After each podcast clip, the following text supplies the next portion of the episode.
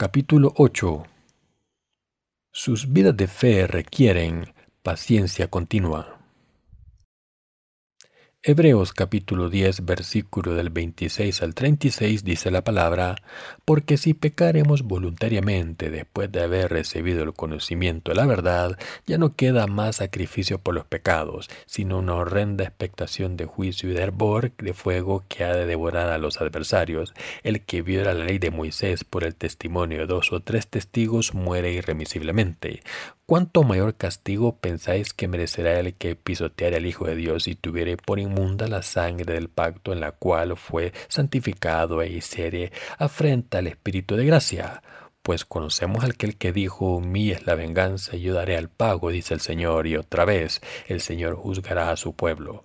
Horrenda cosa es caer en manos del Dios vivo pero traer a la memoria los días pasados en los cuales después de haber sido iluminados tuvisteis gran combate de padecimientos por una parte, ciertamente, con vituperios y tribulaciones fuisteis hechos espectáculo, y por otra llegaste a ser compañeros de los que estaban en una situación semejante, porque de los presos también os compadecisteis y el despojo de vuestros bienes sufristeis con gozo, sabiendo que tenéis en vosotros una mejor y perdurable herencia en los cielos, perdáis pues vuestra confianza que tiene grande galardón, porque os es necesaria la paciencia para que, habiendo hecho la voluntad de Dios, obtengáis la promesa.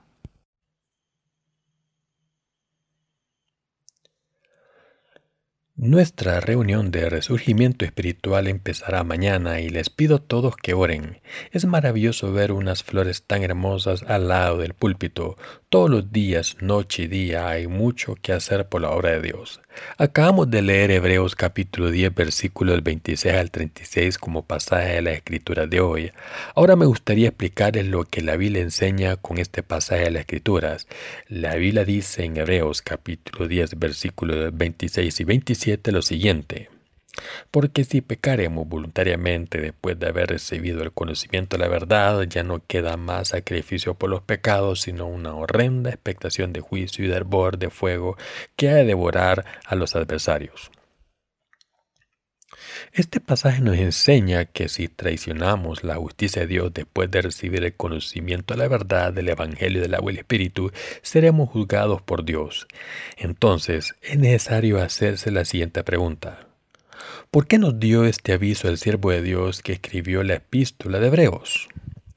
Para contestar esta pregunta primero debemos entender las circunstancias del pueblo Israel en aquel entonces, cuando el autor de la epístola de Hebreos escribió esta carta de consejo espiritual al pueblo Israel esparcido por todo el mundo conocido, estaba sufriendo mucho.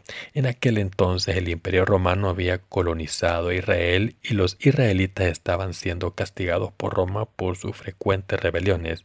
Después de haber adoptado una política de conquista y esclavitud con Israel, Roma envió al general Tito a invadir y conquistar la tierra de Israel.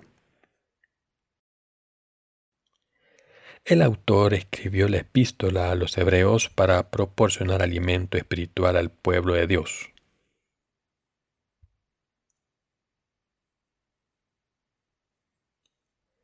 En el pasaje de la Escritura de hoy, el autor de la epístola de los Hebreos estaba diciendo al pueblo de Dios que no traicionase a Jesús ni la verdad de la justicia de Dios, por muy difíciles que fuesen sus circunstancias. Les estaba diciendo lo siguiente.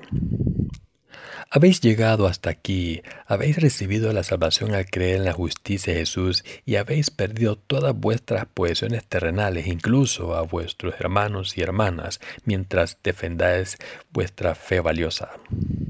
¿Vas a traicionar a la justicia de Jesucristo ahora después de tantos años y muchos sacrificios? ¿Vais a decidir malgastar todos vuestros sacrificios y ser juzgados por Dios? En Hebreos capítulo 10, versículo 30 y 31, el autor cita la palabra de Dios, como dice lo siguiente. Pues conocemos al que dijo, mí es la venganza, yo daré el pago, dice el Señor, y otra vez el Señor juzgará a su pueblo. Horrenda cosa es caer en manos del Dios vivo. Aquí Dios nos está diciendo que cuando llegue el juicio final, nuestro Señor juzgará primero a su pueblo.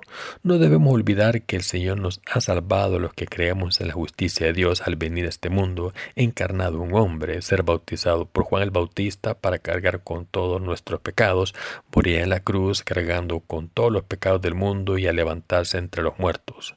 Como todos hemos recibido la remisión de los pecados al creer en la justicia de Dios, ¿cómo podemos abandonar nuestra fe cuando las circunstancias son difíciles? ¿Cómo podemos condenar nuestro propio futuro de esta manera? En otras palabras, si traicionamos a Dios y renunciamos a nuestra fe en su justicia para creer en otra cosa, recibiremos el juicio terrible de Dios. Esto es peor que nuestras circunstancias actuales. Después de todo, ¿cómo no vamos a temer las consecuencias de la apostasía si conlleva enfrentarse al juicio de Dios que es mucho más terrible que las circunstancias a corto plazo? Por tanto, Dios nos está diciendo que no abandonemos nuestra fe diciendo lo siguiente. Vuestro sufrimiento presente se acabará muy pronto. ¿Renunciaríais a mí por impaciencia para ser juzgado por mí más tarde? ¿Qué es lo peor que os puede pasar ahora? ¿Acaso la muerte física no es solo temporal? Si me traicionáis ahora, moriréis para siempre, así que debéis soportar vuestro sufrimiento presente pensando en la gloria que vendrá. La Biblia nos dice lo siguiente pero traer a la memoria los días pasados en los cuales, después de haber sido iluminados, tuvisteis gran combate de padecimientos por una parte, ciertamente con vituperios y tribulaciones fuisteis hechos espectáculo, y por otra llegasteis a ser compañeros de los que estaban en una situación semejante. Dicho de otra manera, la Biblia nos está diciendo ¿No habéis sufrido así sabiendo que Dios os daría su reino? Las escrituras siguen diciendo, No perdáis pues vuestra confianza que tiene grande galardón, porque os es necesaria la paciencia para que, habiendo hecho la voluntad de Dios, obtengáis la promesa. La palabra de Dios que hemos leído hoy se escribió hace unos 1900 años. En aquel entonces Dios les dijo a los creyentes que aguantasen, en mi sermón les estoy pidiendo que aguanten como los presos de la fe cuando pasen por tribulaciones como ellos. Aguantar por fe es absolutamente indispensable para los que creemos en el Evangelio del agua y el Espíritu. La, la paciencia es también importante para nosotros como aguantar y perseverar en las dificultades, mientras que el dolor temporal que estamos sufriendo ahora requiere que seamos pacientes solo durante un tiempo, vivir nuestra fe hasta el día en que regrese Jesucristo requiere una perseverancia tremenda. Todo el mundo tiene dificultades para soportar el dolor. Mientras que no es difícil sufrir dolor a corto plazo, sufrir dolor a largo plazo es difícil. Lo último es lo que es necesario para vivir nuestra fe hasta que regrese el Señor. El mayor problema de nuestra vida es de fe es cuando la promesa del Señor no se cumple inmediatamente. En otras palabras, sufrimos más intentando aguantar y perseverar esperando el día en que regrese el Señor. Por eso Dios dijo, porque os es necesaria la paciencia para que, habiendo hecho la voluntad de Dios, obtengáis la promesa. Como Dios dijo aquí, estamos viviendo nuestras vidas de fe confiando en el Evangelio del agua y el Espíritu para ver el regreso prometido del Señor. Muchas veces tenemos que pasar por dificultades por la obra del Señor, pero debemos sufrir mucho para poder predicar el Evangelio del agua y el Espíritu y servirlo. Cuando vivimos nuestra fe para predicar el Evangelio del agua y el Espíritu, empezamos a darnos cuenta de que nuestras vidas de fe requieren perseverancia. Para recibir las bendiciones prometidas por Dios debemos sufrir ahora. Todos debemos correr por fe hasta el día en que entremos en el reino del Señor. Es mucho mejor sufrir con mucho que hacer por Dios que preocuparnos por no tener mucho que hacer por Él. ¿Están de acuerdo? Es mucho mejor estar ocupados con la obra de Dios. Yo también me siento realizado haciendo la obra de Dios con ustedes y estoy seguro de que ustedes también. Sé lo que hay en sus corazones sin tener que ir a donde trabajan. Todos están muy ocupados con la obra de Dios como yo, pero están contentos como yo lo estoy. Estar contentos con la obra de Dios es lo que significa vivir con fe. Así que pueden ver por qué hay tanto que hacer. Hay tanto trabajo que hacer que estamos abrumados, pero al mismo tiempo estamos llenos de gozo por ese trabajo. Esta mañana he visto a Hao-yun, una niña pequeña, llorando en la entrada. No sé exactamente por qué estaba llorando, pero en mi corazón le dije, Hao-yun, tú también tienes que aguantar. Tienes que pasar por todo y perseverar cuando crezcas. De la misma manera, todos los obreros de Dios y los santos deben sufrir todas las dificultades que Dios les traiga para poder entrenarlos.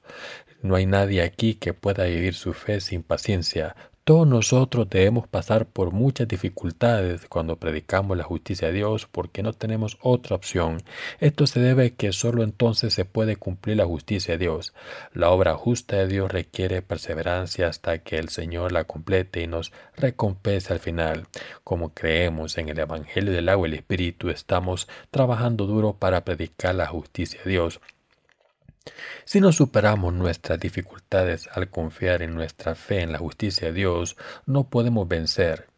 Para tener victoria en nuestra vida de fe debemos asegurarnos de que nuestra fe en Dios y su justicia persevera para poder empezar a dar frutos. Debemos defender nuestra fe en la justicia de Dios pase lo que pase. Esto es obvio, pero no puedo dejar de resaltar lo importante que es para todos defender nuestra fe en el Evangelio del agua y el Espíritu y la justicia de Dios. Estoy seguro de que la mayoría de ustedes saben de lo que estoy hablando ya que les he hablado de esto antes. Por desgracia, hay muchas personas en nuestra iglesia que han abandonado su fe y no hace falta decir que esto está mal, pero esto nos puede pasar a todos si no perseveramos en nuestras dificultades por el bien de la justicia de Dios. Cuando tengamos dificultades debemos orar al Señor para que nos ayude y obedecer su voluntad, confiar en Dios y su palabra. Entonces veremos que todos nuestros problemas se resuelven gracias a la justicia del Señor. Si no soportamos nuestras dificultades por fe, acabaremos traicionando la justicia del Señor. Debemos soportarlo todo confiando en la justicia de Dios. Sean cuales sean las dificultades por las que estén pasando, deben poner toda su fe en la justicia de Dios. Si soportamos todas nuestras dificultades pacientemente para predicar la justicia de Dios, nuestro trabajo duro nos recompensará con el fruto de la justicia. El fruto de la justicia de Dios es su don para los que creen en el Evangelio del agua y el Espíritu. Es absolutamente maravilloso. Después de todo, ¿no han escuchado las noticias maravillosas de todo el mundo que dicen que muchas personas han sido salvadas de todos sus pecados al creer en el Evangelio del agua y el Espíritu predicado por nosotros? Esta mañana, mientras escuchaba el informe de nuestras actividades misioneras, he oído que alguien en Kenia ha leído nuestros libros sobre el Evangelio. Este hombre leyó dos de nuestros libros, el primer libro de sermones que publicamos y otro libro de sermones sobre Génesis. Pero a pesar de que era relativamente nuevo en el Evangelio del agua y el Espíritu, su testimonio de fe fue maravilloso. De esta manera, cuando escuchamos o leemos acerca de la remisión de los pecados que Dios les ha dado de estos nuevos creyentes y sus testimonios de fe, todos somos edificados. Estoy completamente seguro de que estos frutos de la justicia salieron de nosotros porque hemos vivido por fe para predicar la justicia de Dios así.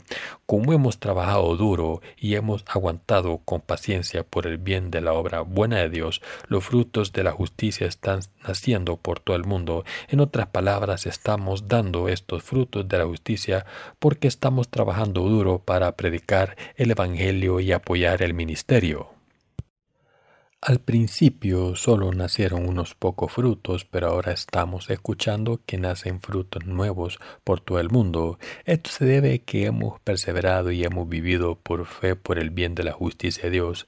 Nuestro Señor ha eliminado todos los pecados de este mundo para siempre mediante el Evangelio del agua y el Espíritu.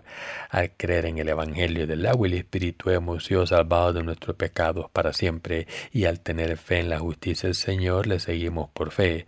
Por tanto, todos debemos seguir haciendo la buena obra del Señor todos los días y vivir por fe hasta el día de la voluntad del Señor se cumpla en este mundo. No importa lo mucho o lo poco que podamos contribuir, lo que de verdad importa y lo que debemos entender es que debamos hacer la obra justa de Dios para dar frutos maravillosos. He sufrido mucho guiándoles a la justicia de Dios. Sé que debo entrenarles pacientemente para que se conviertan en obreros valiosos de Dios y por esa razón los amo mucho en mi corazón y les enseño con tanta paciencia. Ahora puedo verlos convertirse en el recipiente en el que Dios quiere que se conviertan yo también me trato con la misma paciencia. Hoy es el Día de los Padres en Corea y para marcar esta ocasión los hijos ponen un clavel en los pechos de sus padres como señal de amor y respeto. Esta mañana yo también he recibido un clavel y otros regalos de los niños de nuestra iglesia, pero no he hecho nada para merecerlos.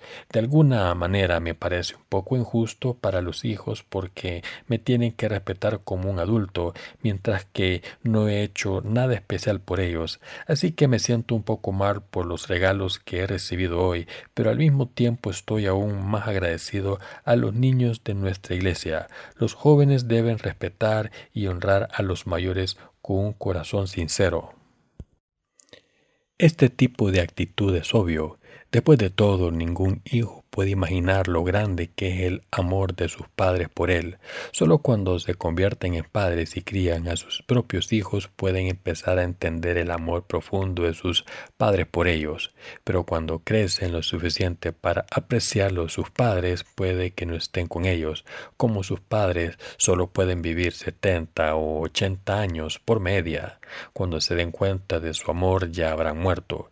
Hay algunas cosas que son irreversibles en este mundo y una de ellas es que cuando sus padres mueren no pueden amarles y honrarles por mucho que quieran. Estoy muy agradecido a nuestro Señor por venir al mundo, encarnarse en un hombre, cargar con todos los pecados del mundo al ser bautizado por Juan el Bautista y sacrificarse en la cruz por nosotros, todo para salvarnos de los pecados del mundo. Ahora entendemos completamente cómo el Señor ha salvado a los que creen en la justicia de Dios de todos nuestros pecados al ser bautizado por cargar con nuestro sufrimiento. Cuando alabamos a Dios por su justicia, le alabamos por ser bautizado por Juan el Bautista, por sufrir en la cruz y así salvarnos a todos los que creemos en la justicia de Dios. Piensen en lo doloroso que sería tener que sufrir como Él. Imaginen ser crucificados. Imaginen cómo sería ser crucificados, desnudados, pateados y odiados. Si estuviésemos en esa situación, quizás sabríamos mejor la magnitud del dolor que tuvo que soportar el Señor por nosotros. De hecho, solo si nos ponemos en el lugar del Señor podemos empezar a apreciar, aunque sea mínimamente, el sufrimiento que Cristo soportó por nosotros. Podemos tener empatía con otra persona solo si nos ponemos en su lugar. Se dice que aunque otra persona se esté muriendo, ese sufrimiento no es tanto como el de un mero constipado para uno mismo. En otras palabras, por muy pequeño que sea su propio sufrimiento, es mayor que cualquier otro dolor sufrido por otra persona. Solo cuando hacen que el dolor de esa persona sea suyo, pueden tener empatía. Solo cuando se ponen en el lugar de la persona y aprecian su dolor, pueden tener compasión por esa persona. Si piensan que no tienen nada que ver con esa persona, no podrán tener empatía. De la misma manera, si no tienen una relación personal con Jesús, no pueden apreciar lo que ha hecho por ustedes. Cuando el Señor vino a este mundo por nosotros, tomó todos nuestros pecados para siempre al ser bautizado por Juan el Bautista y para salvarnos de todos nuestros pecados cargó con la condena de todos nuestros pecados al sufrir la crucifixión. Solo cuando consideramos seriamente lo que sufriríamos podemos apreciar la pasión de Cristo y creer en Él. Entonces podemos entender el tremendo sacrificio que el Señor hizo por nosotros, todo para salvarnos de nuestros pecados. Debemos seguir la justicia de Dios con gozo, así que estoy intentando hacer todo lo que puedo por ustedes para apoyar la obra del Señor con la menor cantidad de problemas. Siempre estoy pensando en lo que puedo hacer para ayudarles. Les estoy diciendo esto para que entiendan lo que deseo. Sé muy bien lo duro que es servir a la justicia de Dios después de un día sin descansar. El verano está cerca y cuando pienso en ustedes trabajando duro bajo el sol abrasador siento su dolor. Aunque no les puedo ayudar en todo lo que hacen, deben saber que deseo ayudarles en todo lo que pueda. Sé lo mucho que están sufriendo por hacer la obra de Dios, pero deben aguantar por fe. Debemos perseverar por el bien de la justicia de Dios. Solo entonces podemos salvar a la multitud de almas de sus pecados y recibir la vida eterna. No quiero pasar esta hora predicando un sermón que vaya a olvidar pronto.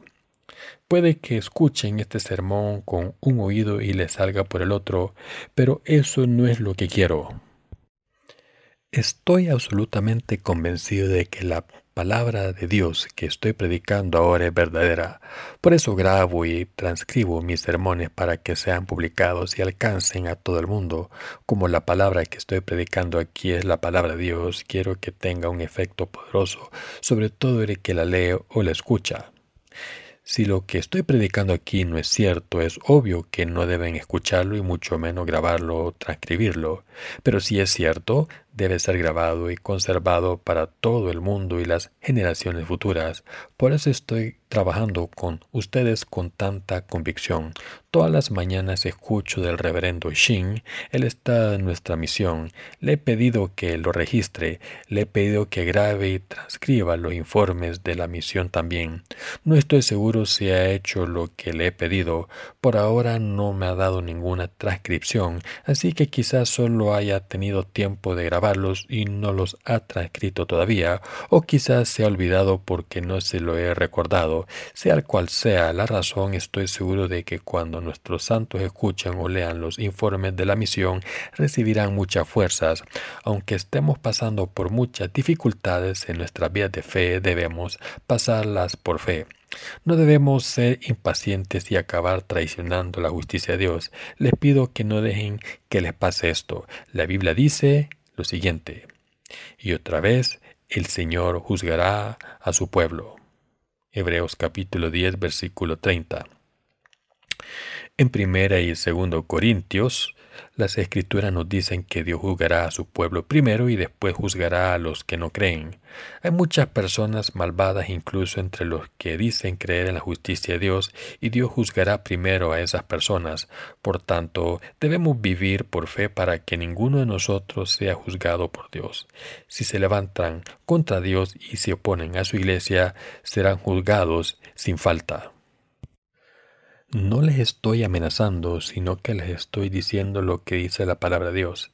Después de todo, ¿cómo puede un hombre débil como yo amenazarles? Piensen en esto. No me tendrían miedo aunque les amenazara. Nunca me han gustado los enfrentamientos, nunca he pegado a nadie en mi vida, ni siquiera cuando era un niño. Cuando juego al fútbol me atacan siempre, pero yo nunca he empujado a nadie. Si alguien se vuelve agresivo contra mí, siempre me echo para atrás e intento razonar con esa persona. No solo odio la violencia, sino que también le tengo miedo. Así que soy la persona menos indicada para amenazarles. No soy yo quien dijo que juzgará a quien traicione su justicia, sino Dios. Y como esto es lo que Dios dijo, juzgará a estas personas sin falta. Debemos recordar que nuestros antecesores de la fe que caminaron antes de nosotros pudieron encontrarse cara a cara con el Señor porque sufrieron con paciencia y aguantaron. Hoy también el Señor quiere esto de nosotros. Ahora que hemos conocido al Señor debemos aguantar con paciencia. Cuando el Señor vuelva a este mundo, cuando estemos en su presencia, podremos ver al Señor cara a cara en su reino. Por eso la paciencia es tan importante. Debemos aguantar en todas nuestras dificultades. Como dice el proverbio, la paciencia es amarga, pero su fruto es dulce, y todo llega al que espera. Debemos aguantar todas las dificultades por el Señor y si le pedimos al Señor que nos ayude y nos ayudamos los unos a los otros en la iglesia de Dios, entonces podremos superar nuestras dificultades. Sabemos que el fruto dulce nos espera después de nuestras dificultades. Sabemos que nos esperan las bendiciones abundantes de Dios y sabemos que Dios bendecirá a su iglesia y a todos y a cada uno de nosotros en todo lo que hacemos por la predicación de su Evangelio. Aleluya.